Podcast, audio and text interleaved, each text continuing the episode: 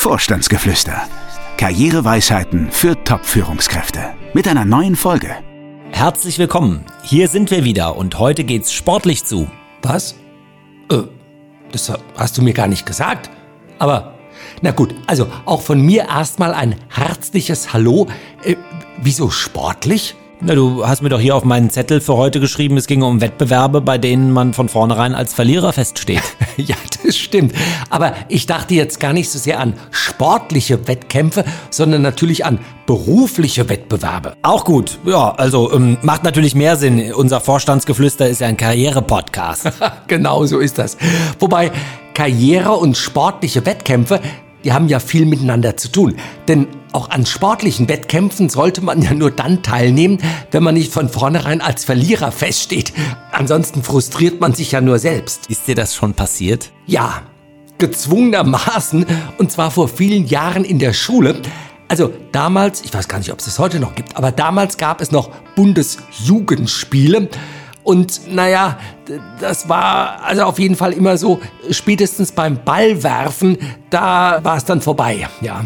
Ja, es gibt ja verschiedene Disziplinen. Es gab den Sprint, Weitsprung, Ballwerfen etc. Genau. Und Sprint und Weitsprung, das war bei mir also kein Problem. Wunderbar, da war die Ehrenurkunde fast schon sicher. Und dann das Ballwerfen. Und also gut, das war am Ende dann eben doch ausschlaggebend dafür, dass es dann gerade mal eine Siegerurkunde gab. Ah, schade eigentlich. Ja, frustrierend. Aber so ist es ja auch im Beruflichen. Also auch da nehmen Topmanager ja an Wettbewerben teil, bei denen sie eigentlich von vornherein als Verlierer feststehen und sich damit die eigene Karriere beschädigen. Ähm, Moment, bevor wir da jetzt aber einsteigen ins Thema, äh, drücke ich hier erstmal unseren Jingle-Knopf. Er ist Coach, erfolgreicher Autor und seit mehr als 20 Jahren berät er Topmanager. Jetzt gibt Dr. Daniel Detambell im Gespräch mit Fabian Hannen Einblick in Themen und Trends auf Führungsebene. Sie hören Vorstandsgeflüster Karriereweisheiten für Top-Führungskräfte.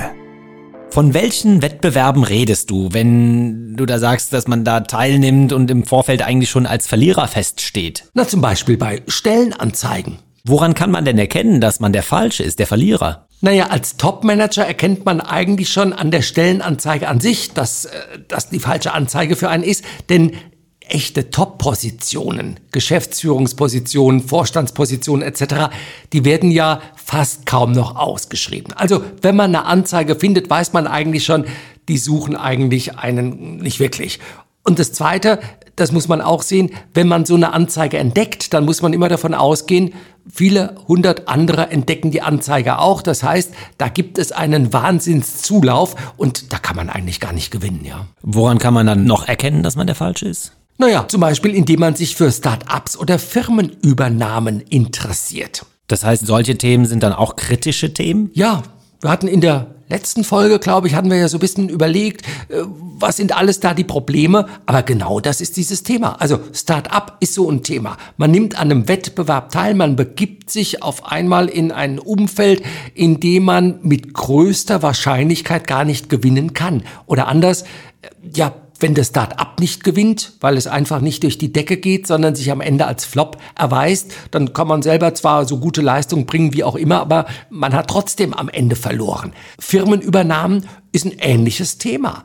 Also man begibt sich in einen Wettbewerb, man möchte ein Unternehmen übernehmen, andere kommen einem zuvor oder am Ende stimmt der Kaufpreis nicht oder all diese ganzen Dinge. Also schwierige Wettbewerbe kann man nur sagen. Woran liegt das denn deiner Meinung nach? Also, dass sich immer wieder Top-Führungskräfte für einen Karriereschritt entscheiden, der im Grunde ein Fehltritt ist, beziehungsweise ein Wettbewerb, bei dem es sich ja von vornherein darum handelt, dass sie der, als Verlierer da vom Platz gehen. Also ich glaube, das liegt vor allen Dingen daran, dass man glaubt, keine Alternativen zu haben, ja. Und zum anderen? Naja, daran, dass man nicht klar genug zwischen können und Wollen unterscheidet. Was heißt das konkret? Man macht sich zu wenig Gedanken darüber, wo man mit seinen Wünschen, seinen persönlichen Neigungen in Kombination mit den fachlichen Voraussetzungen am besten aufgehoben ist. Also nehmen wir doch mal einen unserer Kunden. Der hat einen Job als Geschäftsführer eines Fertigungsbetriebs mit knapp 200 Beschäftigten verloren. Das Unternehmen wurde verkauft und mit einem anderen verschmolzen und jetzt musste ein neuer Job für ihn her. Und welche Überlegungen stellst du da in so einem Fall an? Zunächst mal versuche ich mehr über seine Motive und sein Wollen herauszufinden.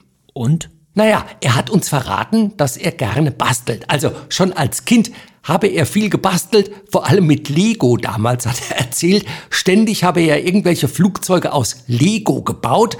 Und als die Eltern sagten, bau doch auch mal ein Haus, dann hat er mit Lego Häuser gebaut. Häuser mit Tragflächen und Düsentriebwerken.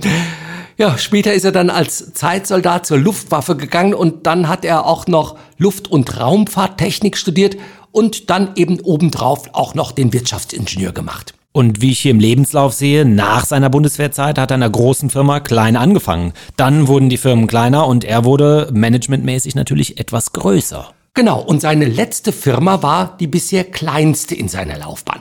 Das erste Unternehmen produziert Hightech, sein letztes Low-Tech, sein letzter Job Alleingeschäftsführer, Schwerpunkt alles kann man im Grunde sagen, also Vertrieb, Controlling, Technik. Er hat wirklich, ja auch Produktion, er hat wirklich alles gemacht. Und was sind seine beruflichen Lieblingsthemen dabei? Na, auch hier kann man sagen, alles im Grunde. Es fehlt eigentlich nichts von dem, was in einem Unternehmen gemacht werden muss. Also Affinität zu Menschen, Affinität zu Methoden, zu Konzepten, Affinität zu Materialien. Also könnte man sagen, die eierlegende Wollmilchsau ist ja nicht schlecht. Also ihm könnte man ja so gut wie jeden Job anbieten, oder? Das stimmt schon, aber deswegen ist er ja nicht zu uns gekommen. Nein, er sucht ja einen Job, der am besten zu seinen Wünschen, zu seinem Wollen, aber natürlich auch zu seinen Kenntnissen passt. Welcher Job könnte das dann sein? Was denkst du? Boah, naja, also ähm, er war allein Geschäftsführer, also vermute ich jetzt mal, nächster Job, ja, so ein General Management-Thema sollte es sein, oder? Ja, das sehe ich auch so. Denn es ist ja jetzt schwer vorstellbar, dass unser Kunde die Verantwortung mit einem anderen Geschäftsführungskollegen teilen möchte. Und dann würde ich auch mal vermuten, dass es auch wieder ein lohnintensiver Betrieb sein darf, oder? Auch da stimme ich dir zu. Ja, ja, ein Unternehmen mit einem relativ hohen Anteil gewerblicher Arbeitnehmer darf es schon sein. Vermutlich sollte es sogar ein solcher Betrieb sein, weil er ja doch durch seine führungsintensive Bundeswehr-Vergangenheit einen gewissen Wettbewerbsvorteil vor anderen Personen mit Doppelstudium haben könnte. Also als Leitwolf, will ich mal so sagen, dürfte er damit keinerlei Probleme haben. Es wird ihm entgegenkommen. Käme dann nicht auch ein größeres Unternehmen in Frage?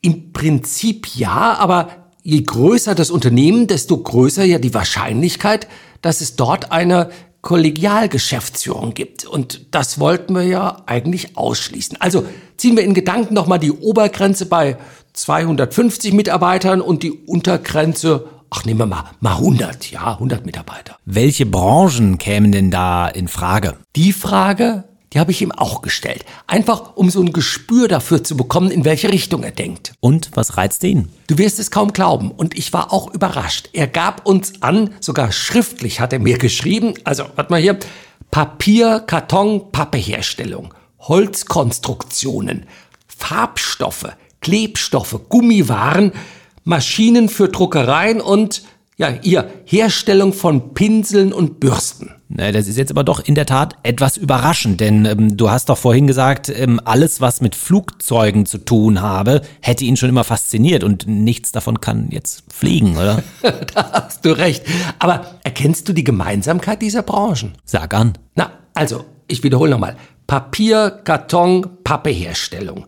Holzkonstruktionen, Farbstoffe, Klebstoffe, Gummiwaren, Maschine für Druckereien und Herstellung von Pinseln und Bürsten. Was sind die Gemeinsamkeiten, Fabian? Mit Ausnahme der Maschinen für Druckereien handelt es sich um Produkte mit natürlichen Ausgangsmaterialien? Stimmt, und genau das reizt ihn. Denn natürliche Ausgangsmaterialien haben die Eigenschaft, dass sie sich mitunter etwas na, primadonnenhaft verhalten. Also sie wollen oft nicht so, wie geradlinige Ingenieure es gerne hätten. Sie erfordern Fingerspitzengefühl.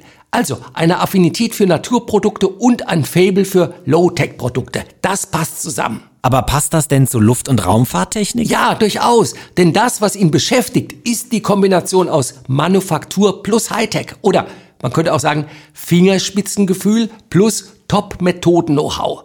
Also der Luft- und Raumfahrtingenieur in der Low-Tech-Industrie als gezielt herbeigeführte Symbiose aus Talenten, Motiven und Affinitäten. Das hat was. Okay, so allmählich wird's klarer. Genau, wenn man anfängt, das Können, also das Know-how als Raumfahrtingenieur mit dem Wollen, also dem Fabel für Manufaktur zusammenzuführen, dann wird klar, welche Jobs perfekt zu ihm passen. Ich fasse mal zusammen. Es geht um lohnintensive Low-Tech-Unternehmen mit Mitarbeiterzahlen zwischen 100 und 250 Mitarbeitern. So kommen wir dem Thema näher. Genau.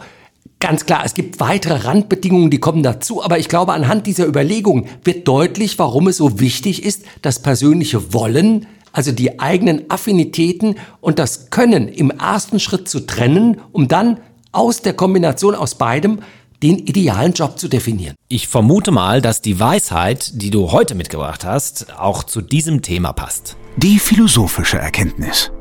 So ist es. Heute zitiere ich Heraklit.